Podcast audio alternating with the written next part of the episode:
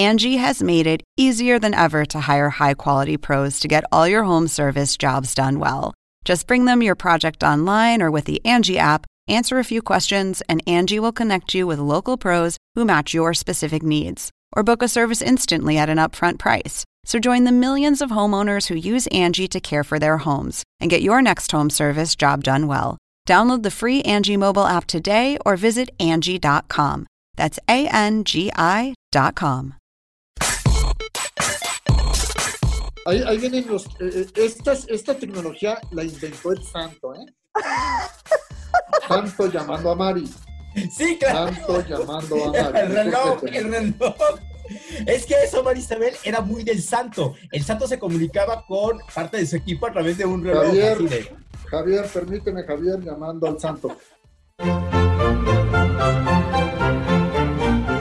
Según el diccionario de la Real Academia Española, La cultura pop se define como el conjunto de las manifestaciones en que se expresa la vida tradicional de un pueblo. nosotros la definimos como Música, cine, televisión, famosos teatro, moda. y arte. ¿Y tú? ¿Cómo, ¿Cómo la defines? Somos Zona Hop, con Marisabel Houston. y Javier Merino.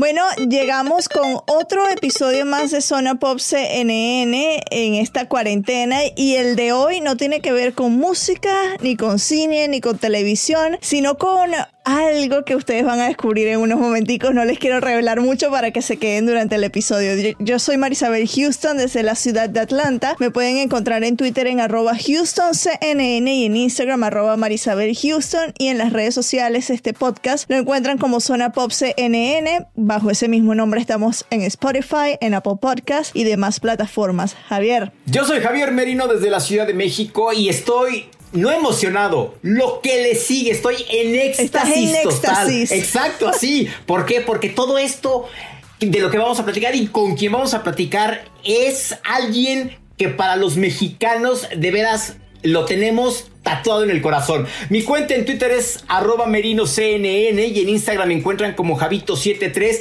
Métanse a nuestra página web www.cnne.com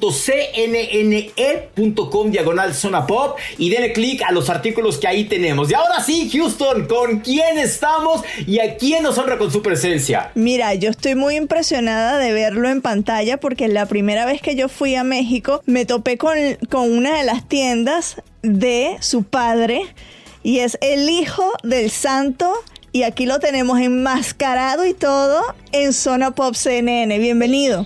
Muchas gracias, amigos de Zona Pop. Muchas gracias, Mari y Javier. Es un gusto poder platicar con ustedes y con todo el público que va a estar pendiente de esta transmisión. Hijo del santo, yo te quiero preguntar, y seguramente esto todo mundo te lo ha hecho, pero ¿qué representa portar esa máscara plateada que traes? Bueno, Javier, en primer lugar, quiero decirles que es un orgullo muy grande llevar esta máscara porque es una máscara emblemática, una máscara pues que es conocida en muchas partes del mundo y representa a México. Tú ves esta máscara en China, en Japón, en África y te dice México. Eso es algo que me llena de orgullo y agradezco mucho a mi padre el haberla dejado en mis manos, pero también es una gran responsabilidad, ha sido una responsabilidad ya de 38 años, el portarla, el darle lustre, no nada más en ponérmela, sino en el ring. He hecho una larga carrera, una trayectoria importante, entonces eh, podría decirte que es un orgullo, una gran satisfacción y una gran y enorme responsabilidad. No sé si viste eh, que de hecho esto lo sacó a relucir Javier. Yo no me había, me había, dado cuenta de esto, pero en una transmisión de uno de estos conciertos grandes organizados durante la cuarentena, Matthew McConaughey, el actor ganador del Oscar y toda la cosa, conocidísimo aquí en Estados Unidos, detrás de él tenía a dos muñequitos de luchadores mexicanos y entre ellos estaba sí, el santo. Sí. ¿Lo llegaste a ver? De hecho, me parece que eran dos máscaras. Sí. Eh, Las máscaras, sí. Ah, eran es- máscaras, ok. Es, es- es algo que, que nos llena de orgullo como mexicanos y como admiradores de- del santo, porque muchas grandes personalidades eh, admiran y les gusta este tipo de, de evento que es la lucha libre, que es el cine de mi padre, el cine de luchadores. También en muchos conciertos de música, muchos eh, cantantes, muchos guitarristas se ponen la máscara del santo o traen una camiseta. En fin, son muchas las personalidades en el mundo que, que honran a, a este personaje al portarlo con tanto orgullo y con tanto cariño. Antes de que hables, Javier, cuando pase toda la cuarentena tienes que ir a buscarme una máscara del santo para yo ponérmela aquí en Halloween. Ah, ahí voy a, ahorita voy a eso, ahorita voy a eso, pero yo, yo te quería decir, Marisabel, que eh, cuando se hacen todas estas películas del santo, que son las, el santo y las momias de Guanajuato, santo contra los zombies, santo contra las mujeres vampiro, se, se, se volvieron tan películas de culto, Marisabel, que hoy en día hay festivales en todo el mundo en donde se siguen proyectando estas películas. Cuando tú vas a este tipo de eventos, eh, hijo del santo, y ves la admiración que hay por tu padre, que ves todo lo que hay alrededor de esto, ¿qué sientes? ¿Qué te cruza por el cuerpo? ¿Se te pone la piel chinita? ¿Te da emoción? Claro, mucha emoción, mucho orgullo, porque pues ver que estas películas eh, no nada más son eh, vistas en México, sino en muchos lugares del mundo. Hace algunos años tuve la oportunidad de estar en Estepona, España. Recibí un premio post-mortem para mi padre. Eh, las mujeres vampiro estuvieron en el Festival de San Sebastián, España también.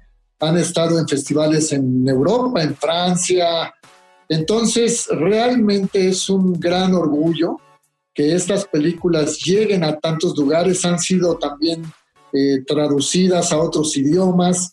Por ahí creo que en Turquía hicieron una película eh, que no era el hijo del santo ni el santo, era un personaje, bueno, un actor que se puso la máscara del santo. Por ahí hay una imagen con el hombre araña y con, me parece que el Capitán América, ahí todos juntos. Entonces, imagínate qué orgullo eh, saber que el santo es un personaje de carne y hueso que existió y que ahora su hijo se ha encargado de, de seguirle dando vida a este personaje. Es un, re- realmente es un honor. Yo, yo quiero saber en qué momento, ya teniendo pues todo este antecedente y viendo a tu padre en el cuadrilátero, en qué momento a ti te nació esa inquietud de que querías seguir ese legado y cómo iniciaste tu carrera para la gente que no es mexicana y que tal vez no sabe en qué punto inició tu carrera. Bueno, mira, afortunadamente eh, crecí dentro de una familia eh, muy bella. Mi padre, yo veía que viajaba mucho, entonces mi mamá me decía que mi papá era agente viajero. No me decían quién era porque lo primero que yo iba a hacer obviamente es ir a la escuela a decirles que mi papá era el santo, entonces como era como Muy un secreto, inteligente, claro. eh, yo empecé a, a- a entender que mi papá viajaba. Pero de pronto mi papá llegaba de viaje y eh, traía recortes o periódicos o carteleras del programa donde él había luchado. Entonces empecé a ver de alguna manera al santo como un personaje de, que me empezó a cautivar. Eh, puedo decirte que en ese tiempo Batman, Tarzán, eh, el hombre araña eran mis ídolos de, de mis superhéroes. Y empecé a descubrir que mi papá era el santo y lo empecé a acompañar. Primero me invitó a hacer cine.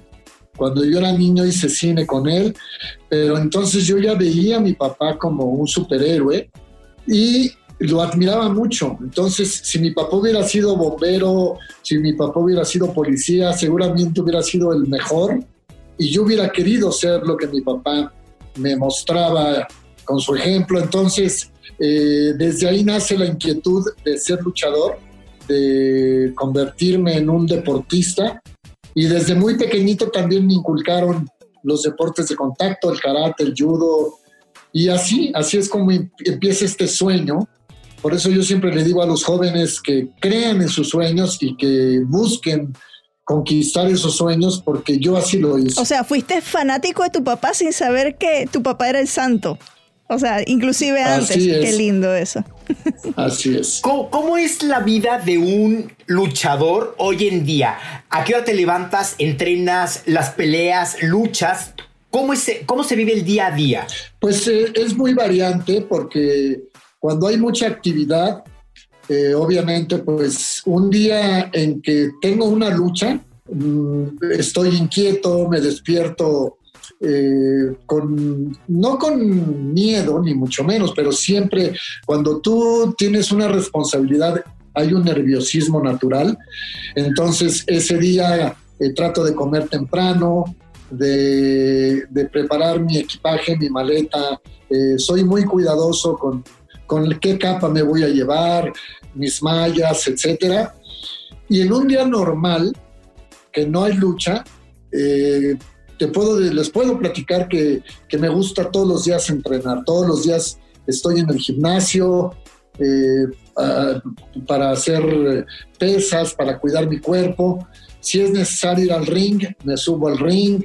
Y, es una vida paralela, eso es muy curioso porque cuando tengo la máscara, pues soy un hombre conocido, un hombre querido cuando salgo a la calle, pero cuando no estoy con la máscara, puedo ir a la calle y nadie me saluda, y nadie me voltea a ver, nadie eh, se fija en mí. Y bueno, nada más las chicas porque soy muy guapo. no, no es cierto. Eso es una broma. Tú dijiste que, fuera algo. Sí, no, sí, claro, claro, pero, pero desde niño aprendí a llevar esa doble vida por mi papá, porque mi papá, cuando no tenía su máscara, era un señor normal, que iba a la calle, que íbamos a las tiendas y que tampoco nadie lo conocía. Entonces es muy interesante esta doble personalidad yo cuando fui por dos cosas, Javier, yo sé lo que es la disciplina de los que practican deportes de contacto porque mi hermana, ella es cinta negra en karate y está ahorita entrenando de Brasil en Jiu-Jitsu y a pesar de la cuarentena e, ellos tienen que entrenar todos los días, así que la rigurosidad del entrenamiento físico de un luchador es impresionante. Yo me, me, me, quito el sombrero y mis respetos para, para ustedes. Pero además, lo de las luchas yo la primera vez que fui a México, eh, me llevaron a, la arena a ver una pelea, ¿no? Y yo, venezolana, llegar a México, que siempre había soñado ir a México, entrar en, ese lugar y recibir toda la, energía, ver las barras, cómo la gente gritaba y el espectáculo que es estar allí, ver cómo luchan, o sea, es algo muy histriónico también. ¿Qué significa la Arena México para la lucha libre a nivel mundial? Bueno, la Arena México es eh, llamada y conocida como la Catedral de la Lucha libre, porque es un escenario que se formó, se construyó con los primeros luchadores que fueron El Santo, eh, Rito Romero, algunos españoles como Fernando Cés, eh, después llegó Blue Demon. Entonces la Arena México se convirtió en un escenario icónico en donde habían las mejores luchas de México y quizás del mundo venían muchos extranjeros a, México a luchar. Porque hoy en día, pues, Es un, eh, hoy en día es un, es un escenario eh, pues que es eh, antes hacían metían funciones de circo entraban otro tipo de espectáculos pero actualmente es solamente lucha libre y llegar a la Arena México como luchador pisar la Arena México es tan importante como pisar en México para un artista el Palacio de las Bellas Artes, con, respetando toda la, pues cada, cada uno tiene su, magia, pero el luchador que no ha pisado la Arena México, creo que es un anhelo que, que siempre se tiene. Yo aquí tengo que hacer una pausa, Marisabel, porque me voy a quitar un poco esto, porque quiero presumirte lo que yo tengo y que me emocioné tanto que traigo mi cubrebocas plateado original del Hijo de Santo y que además, mira Marisabel, lo que estoy acercando a la cámara. Autografiado por el Hijo del Santo. Yo no me pongo muy celosa porque yo tengo el mío también que es de color rosa, que son 10 ediciones nada más que hay en el mundo y la mía está autografiada, así que como dicen en Colombia, yo chicaneo o me echoneo o presumo de que tengo mi cubrebocas de santo. ¿Cómo fue la idea para sacarlo? Bueno, eh pues lamentablemente, como en muchos países del mundo, en México empezado, empezamos a, tener noticias de, esta pandemia y eh, tuvimos que cerrar nuestras tiendas, que fue algo difícil porque imagínate, pues las tiendas tienen eh, que estar constantemente eh, produciendo, tenemos pues personal que hay que pagar sueldos, tenemos muchos artesanos que viven y que trabajan para nosotros, para nuestra empresa, los que hacen las máscaras, los que hacen este tipo de, chamarras, los que hacen las playeras, casi todos son artesanos mexicanos, o la mayoría, y de pronto se quedaron lamentablemente sin trabajar, entonces eh, estaban muy desesperados y eh, mi representante o mi manager, que es Gabriel Obregón, eh, tuvo una...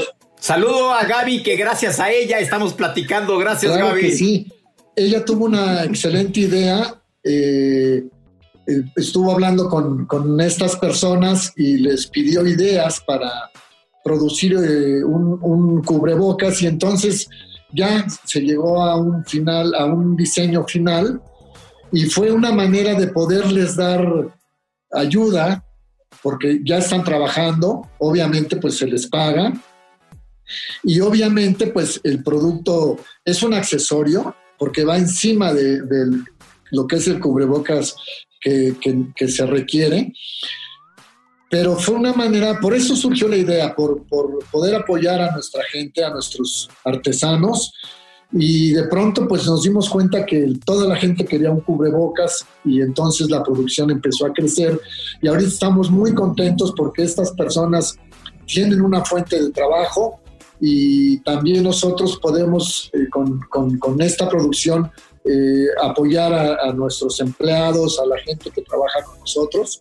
Y yo le agradezco mucho a, a Mari, a ti que pues que, que nos apoyen con, con eh, con este producto porque pues es un accesorio como lo menciono, pero ahorita la gente no está para comprarse camisetas o, o una gorra o una máscara como esta, pero sí un cubrebocas.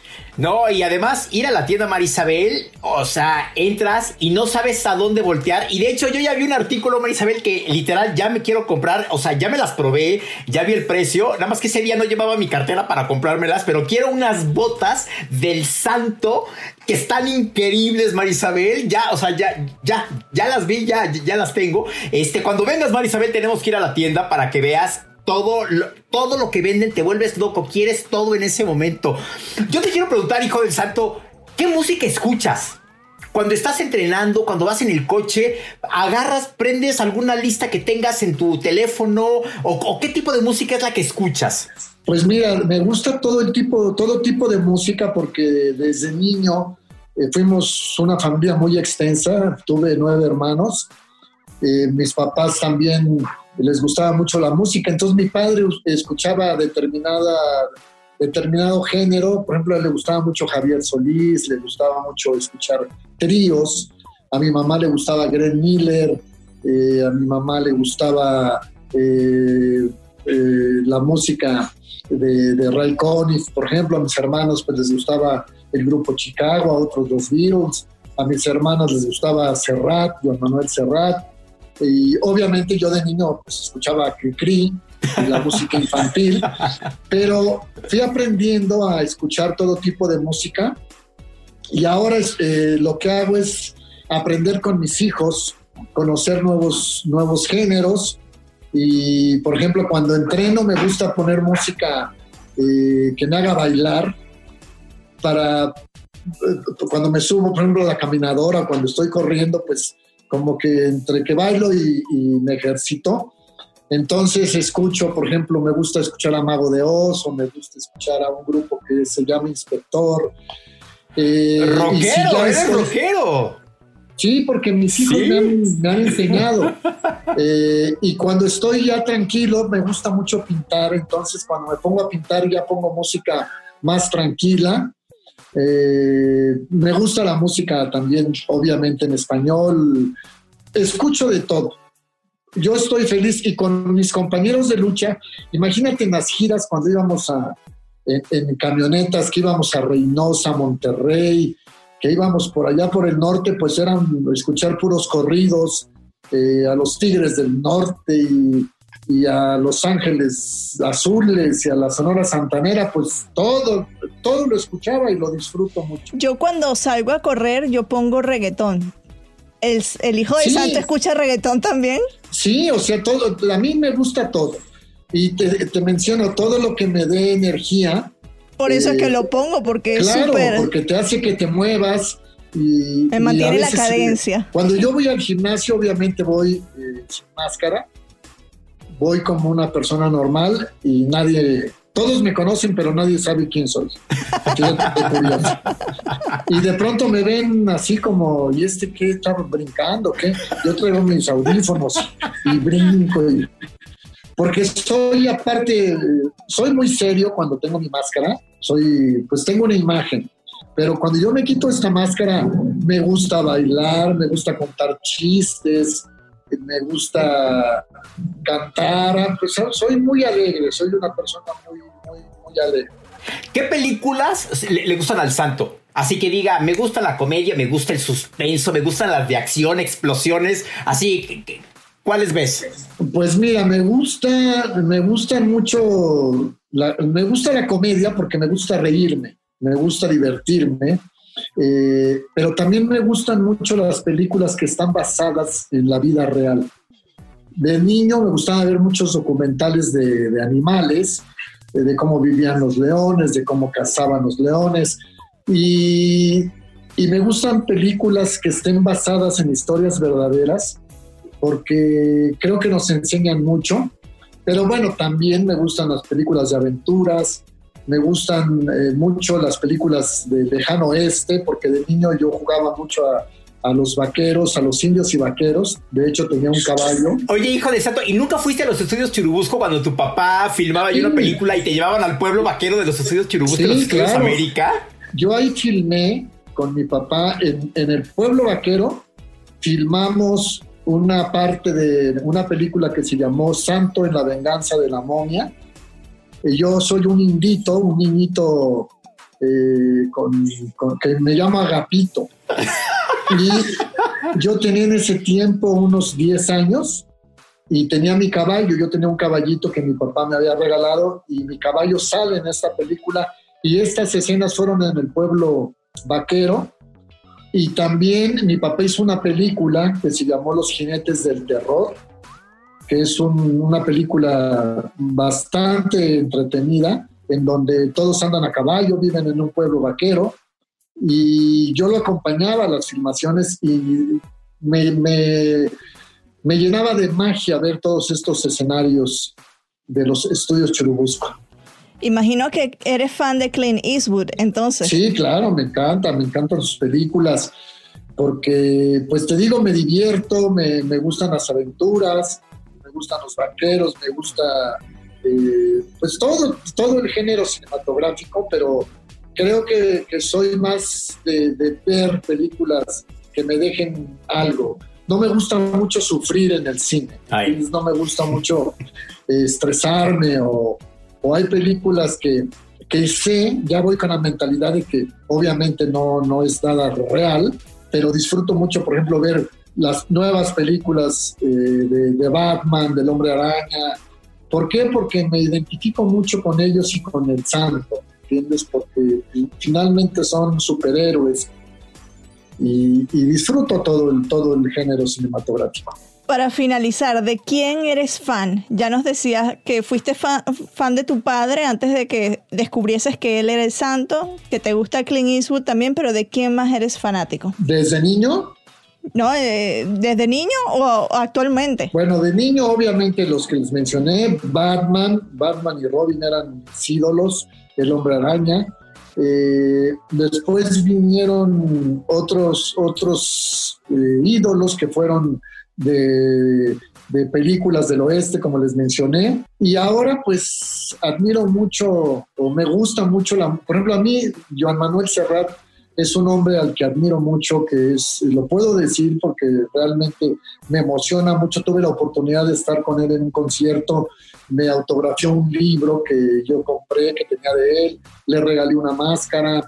Eh, yo pienso que, pues admiro a muchos actores, eh, me gusta, ay, no sé, este, es que ahorita son, quizás no, no los tengo en la mente muy claro, pero Al Pacino, eh, pues los grandes actores, los primeros actores de, México y del mundo, eh, no hay alguien en especial, pero en la música sí puedo decirte que, que Serrat me marcó desde que yo era un niño. A lo mejor hoy las generaciones no saben de quién estoy hablando, porque no todos lo conocen, pero, pero él me marcó mucho. Y también, por ejemplo, ahorita si yo veo a, a a John, a, Paul McCartney, por ejemplo, me encanta porque, porque sigue eh, traer, eh, trayendo su música, siguen cantando, siguen activos. A los Rolling Stones también los admiro. O sea, toda esta gente con la que yo crecí y siguen dando, dándonos emociones, eso me gusta muchísimo.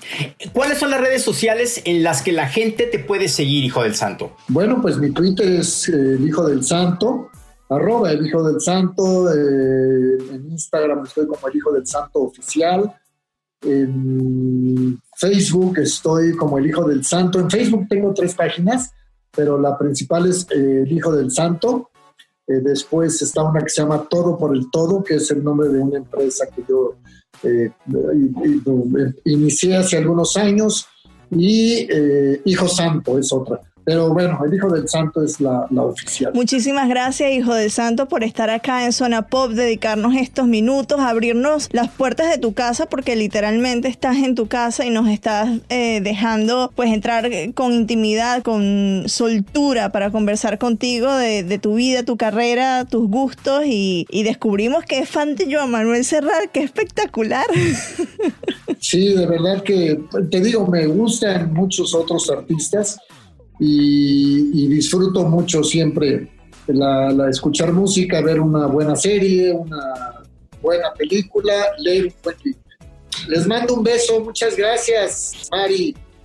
Y muchas gracias, mi querido. No, hijo de santo, para nosotros es un orgullo. Para mí, de veras, estoy con la piel chinita. Muchísimas gracias por ser parte de, la familia de Zona Pop de CNN en español. Gracias a ti que nos estás escuchando. Yo soy Javier Merino desde la Ciudad de México. Mi cuenta en Twitter es arroba merinoCNN y en Instagram me encuentran como Javito73. Y yo soy Marisabel Houston desde Atlanta. Me encuentran en Twitter como arroba HoustonCNN y en Instagram arroba Marisabel Houston.